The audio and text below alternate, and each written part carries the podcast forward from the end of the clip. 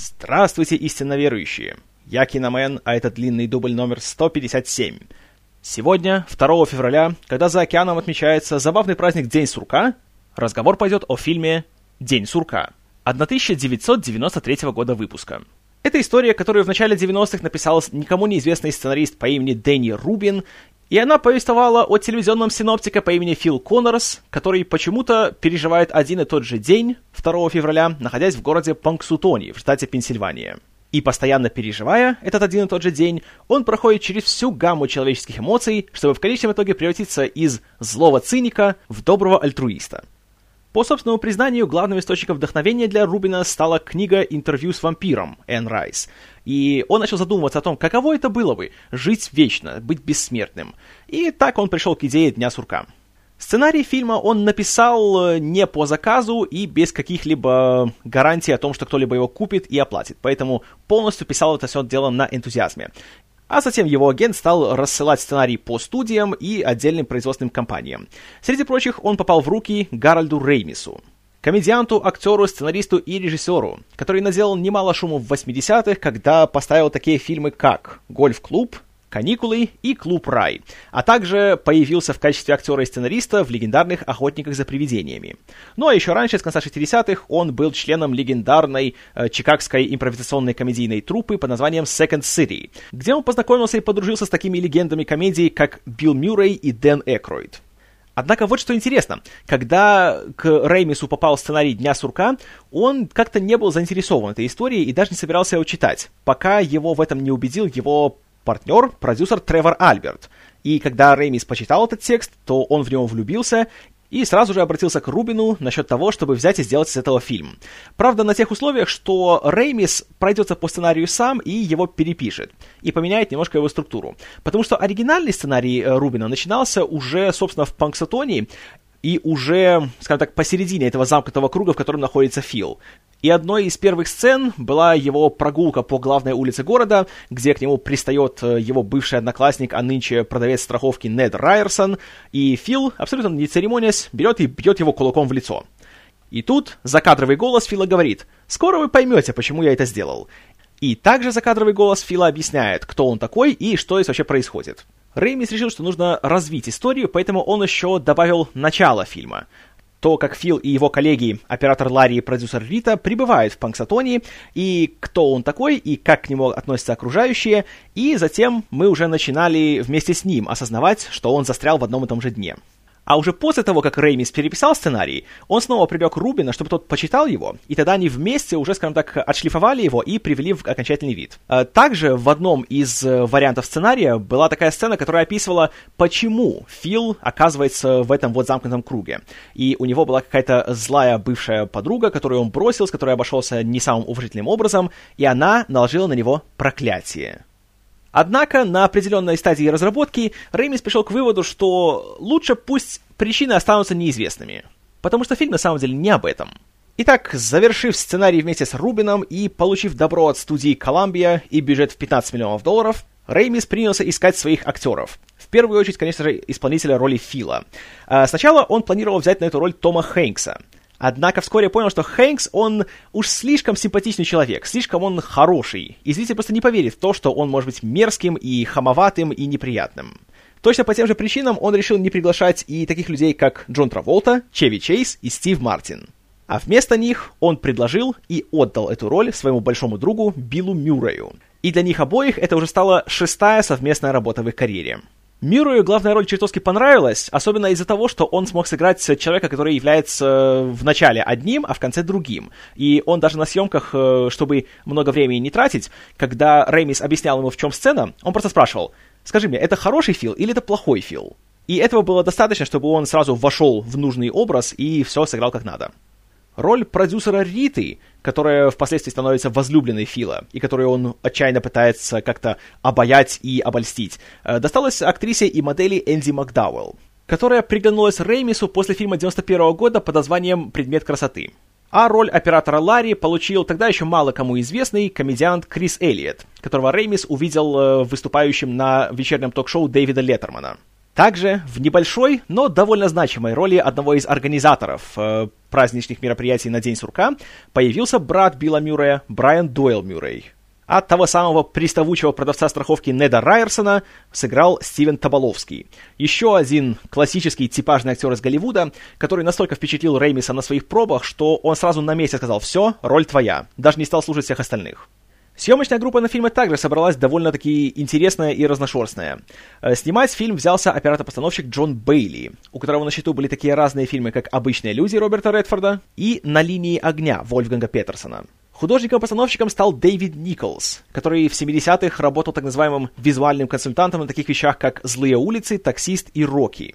А что касается музыки для фильма, то тут, по словам Реймиса, был нужен кто-то вроде Нино Роты.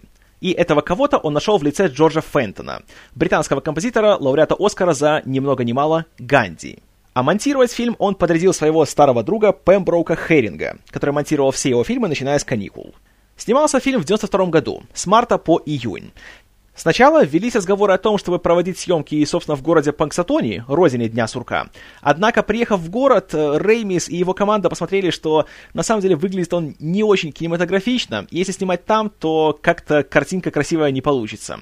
Поэтому они нашли замену ему в лице города Вудсток, в штате Иллинойс, а также в его окрестностях. И уж в Вудстоке они нашли полно интересных мест для съемок. Например, здание гостиницы, которое мы видим в самом фильме, в реальности было зданием городской оперы, а кафе, в котором происходит ряд сцен, было переоборудованной тюрьмой. И там же снималась сцена, где Фила сажают за решетку. Съемки проходили быстро и легко, с той лишь оговоркой, что когда снимались сцены на улице, погода была не самая дружелюбная к актерам, и зачастую приходилось обрезать большинство дублей, потому что у актеров банально замерзали лица, и они не могли выговаривать свои реплики. А вот что касается интерьерных съемок, то здесь как раз все пошло очень даже интересно. Так как э, в фильме, по сути, происходят одни и те же события раз за разом, то здесь, чтобы экономить время, э, все эти сцены снимались, как правило, одна за другой, что сильно облегчало работу для Мюррея. Потому что, снимая, например, за один день все сцены, которые происходят между ним и э, консьержем гостиницы, в которой он остановился, он мог сразу дубль за дублем сыграть э, полную, скажем так, трансформацию его героя. От э, такого неприятного хама до доброго и заботливого человека. А вот кому особенно пришлось попотеть на съемках, так это первому ассистенту режиссера, Алану Хопкинсу, потому что он отвечал за всех статистов в фильме. А так как по сюжету получается так, что все события происходят снова и снова и снова одинаково, за исключением действий э, Фила, то все статисты должны были действовать абсолютно идентично в каждом дубле.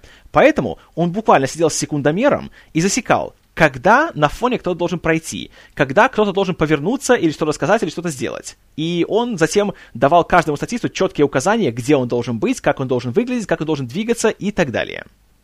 В общем, съемки были веселыми. И что интересно, по их завершении, когда уже была сделана первая черновая монтажная версия фильма, Рэймис посмотрел ее и решил, что надо бы еще кое-что дополнительно снять. И так у фильма появилась его самая первая сцена, где мы видим Фила за работой, и мы видим его первое знакомство с Ритой, и таким образом знакомство с героями получается более полным. И кроме того, сцена была маленькая, происходила целиком и полностью в помещении, и стоила она дешево, поэтому ее быстренько сняли и включили в окончательный вариант фильма.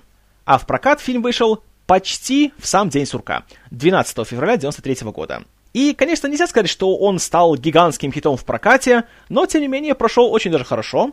При своем бюджете в 15 миллионов долларов собрал в прокате 70 в США, а чуть позднее, уже после выхода на видео, за счет продаж и видеопрокатов, принес еще 32 миллиона долларов. Положительные отзывы зрителей разделили и критики. И практически все единогласно назвали его одним из лучших комедийных фильмов года, да и в принципе одной из лучших комедий последних лет. Городок Панксатонии стал привлекать на порядок больше туристов, чем раньше, а городок Вудсток с тех пор стал обвешан табличками о том, что в этом месте Билл Мюррей снимал сцену, где он вступает в лужу, или здесь снималась сцена, где Билл Мюррей и Энди Макдауэлл лепят снеговика. Но что стало еще более удивительным, так это то, что сразу практически после выхода фильма в прокат Реймис остались заваливать письмами всякие религиозные организации, включая э, хасидов, буддистов, йогов и еще много кого другого. И все они практически говорили, что фильм очень хорошо соответствует их э, всем убеждениям и взглядам и верованиям. И они сразу посчитали, что Реймис является их приверженцем. Режиссеру, конечно, было приятно, хотя он до сих пор признает, что на самом деле ничего такого особого в это он не закладывал. И для Реймиса как раз это скорее история о взрослении, чем о каком-то религиозном просветлении и о каких-то э, больших э, открытиях в плане веры. И тут с ним, я считаю, нельзя не согласиться, потому что э, фильм на самом деле это история взросления человека. Хотя Филу, конечно, уже, знаете, он далеко уже не мальчик и не подросток, но ведет он себя далеко не как взрослый человек. И чертовски интересно наблюдать за тем, как вот это кармическое наказание постепенно, такими маленькими шажками, но меняет его, причем меняет в лучшую сторону.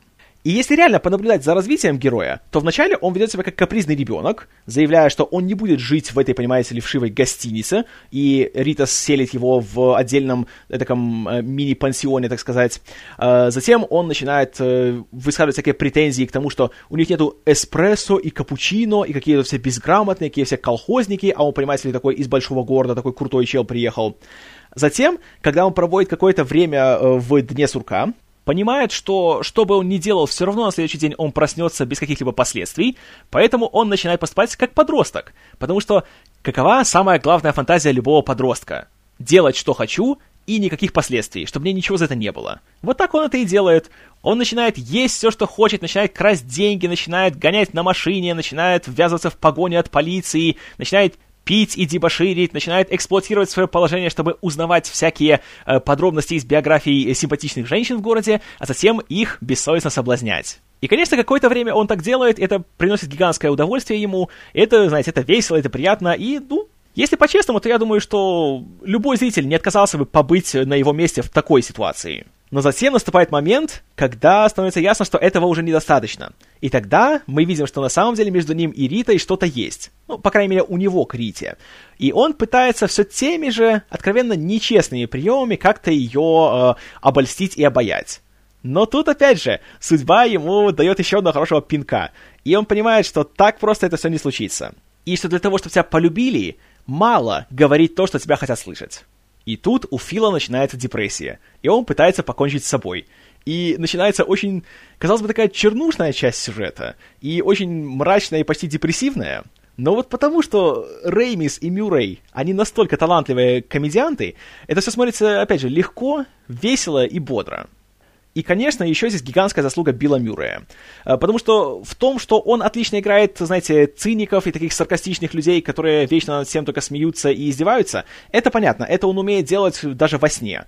Но вот то, что он еще и заставляет переживать за него и сочувствовать ему, и ближе к концу фильма реально еще и радоваться за него, вот это, знаете, далеко не каждый сможет сделать. И я, откровенно говоря, даже не могу представить, кто бы еще настолько хорошо справился бы с этой ролью. И для меня э, момент, когда я однозначно понял, что да, это идеальное его исполнение, и вот эта роль именно для него, и ни для кого другого, это сцена, когда он э, начинает обращать внимание на старика-бомжа, который все время просит э, денег, а Фил все время его обходит стороной.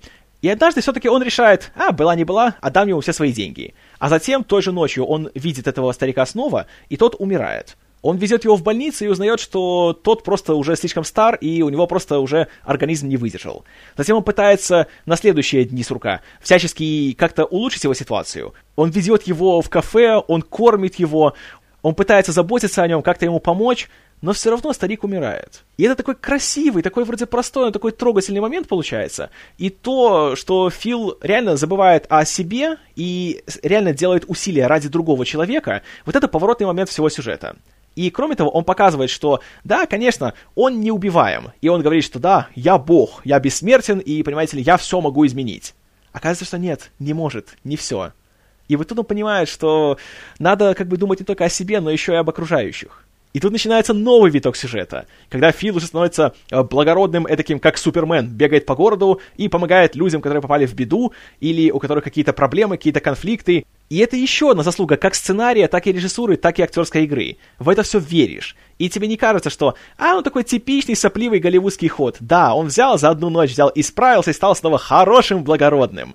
Нет, веришь абсолютно в каждый его поступок, каждое его слово, и становится вдвойне приятно, когда видишь, что Рита замечает, что он стал каким-то более, что ли, положительным, более добрым, и тут получается гораздо лучшее отношение с ней. И сцена, где, опять же, уже понимаешь, что да, он на самом деле стал гораздо лучшим человеком, и теперь он не просто говорит то, что хотят от него слышать, а он говорит то, что он на самом деле думает и чувствует. Это сцена, э, когда э, Рита лежит и спит рядом с ним в его кровати в номере, и он лежит, смотрит на нее, и он про себя полушепотом говорит, что он к ней чувствует, как он к ней относится. Она спит, и она не слышит. Она просыпается и говорит, ты что-то говорил? Он говорит, нет, ничего. И вот этот момент, понимая, что да, все-таки как-то вся вот эта вот нервотрепка на него повлияла, и как-то она сделала его лучшим человеком. И именно благодаря таким маленьким, таким более камерным, почти интимным сценам, и фильм создает такое приятное чувство и вызывает такую любовь к себе. И благодаря этому смотришь более такие уже чисто комедийные сцены, и они все радуют. И смотришь, и вот редкая комедия, когда не знаешь, что будет дальше. Она по-настоящему оригинальная. В каждой сцене есть что-то новое, что-то интересное. И это особенно иронично, учитывая то, что весь сюжет состоит из одних и тех же сцен, постоянно. Но никогда не скучно. И каждый раз смотришь и замечаешь что-то интересное. И кроме Мюррея, я, конечно, не сказал, что все остальные актеры также молодцы, выкладываются по полной. Как Макдауэлл, так и Элliot, так и Таболовский, так и все остальные, вплоть до последнего статиста. И еще, кстати, забавный момент. Э, когда я говорил о «Смертельном оружии 2», я говорил, что там случился экранный дебют Дина Норриса. Так вот, в «Дне сурка» э, впервые на экране появляется еще один знатный сериальный товарищ — Майкл Шеннон которого, конечно, вы знаете, если вы смотрели сериал «Подпольная империя», где он играет агента Нельсона Ван Олдена, и который этим летом будет бороться против Супермена. Так вот, в «Дне сурка» смотрите внимательно уже ближе к финалу, когда мы видим молодого человека по имени Фред Кляйзер, который только-только собрался жениться. Вот это он, Майкл Шеннон. Но фильм хорош не только потому, что он добрый, а еще потому, что он чертовски смешной. Причем смешной в разных смыслах. Тут есть какой угодно юмор. Тут есть э, смешные диалоги, есть смешные физические ситуации, есть классная погоня, есть шутки про того самого сурка. И все это смотрится как-то так органично и цельно, и ни, никогда не возникает такое чувство, что ну зачем эта сцена здесь? Зачем вы испортили всю атмосферу, вот вставив эту дурацкую идиотскую шутку? Ни разу такого чувства не возникает за весь фильм. И Мюррей, как я уже говорил, абсолютно идеально справляется со всем. А Реймис ему всеми силами помогает. И режиссура также здесь очень грамотная, очень сдержанная. А, он не злоупотребляет музыкой, он э, не злоупотребляет крупными планами и старается никак не манипулировать эмоциями зрителя. А вместо этого просто дает актерам исполнять свои роли. Потому что с таким сценарием здесь просто нужно включить камеру и никому не мешать. И Гарольд Реймис прекрасно это понимает. И ничуть не удивительно, что за последние 20 лет фильм уже давно рассоскали на цитаты. Моя любимая, это, наверное, э, фраза Фила э, Рити, когда они едут в фургоне в сторону Панксатони, и они говорят о людях и о том, кто что любит, и он говорит, что людям нравится кровяная колбаса, люди идиоты. Это прекрасно. Почему именно кровяная колбаса, я не знаю. Но это классно, это смешно. Как и в любой хорошей комедии, во-первых, эта шутка сама по себе смешная, хотя бы из-за своего неожиданного содержания. А во-вторых, она исходит из персонажа. И вот это особенно приятно, что все шутки, которые есть в фильме, они не из воздуха берутся. Они все исходят именно из главного героя или героев и из того, что они чувствуют. И вот смотришь фильм и чувствуешь себя пенсионером. Потому что так и тянет сказать, эх, вот теперь таких фильмов никто не снимает. И скажу честно, моя бы воля, я бы дал фильму пару номинаций на Оскар. По крайней мере, за лучшего актера в главной роли и за лучший оригинальный сценарий стопроцентно.